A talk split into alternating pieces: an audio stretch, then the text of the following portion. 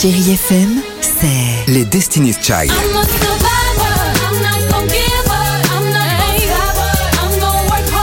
Des souvenirs Et la musique qui vous fait du bien. C'est ça, Chérie FM. Feel good. Musique.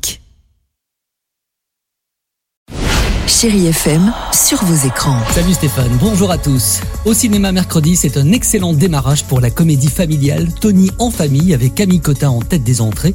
En deuxième position, Vision avec Diane Kruger et le film d'animation japonais Le Château solitaire dans le miroir marche bien également. Sur Prime Video, Jonathan Cohen est de retour avec un film drôle, son nom Sentinelle. Particularité de François Sentinelle, il mène une double vie. Le jour, il est le flic le plus médiatique de l'île de la Réunion, hein, en arrêtant les criminels les plus dangereux. Mais quand il n'est pas en service, il est chanteur de chant. Alors avec des enquêtes toujours plus difficiles, Sentinelle ne veut pas choisir et c'est pour ça que ce film va vous amuser. Oui, les rumeurs sont vraies, je ressors un nouvel album. Elles sont à chier tes albums en fait, elles sont à chier. Emmanuel Berco et Raphaël Quenard complètent le casting.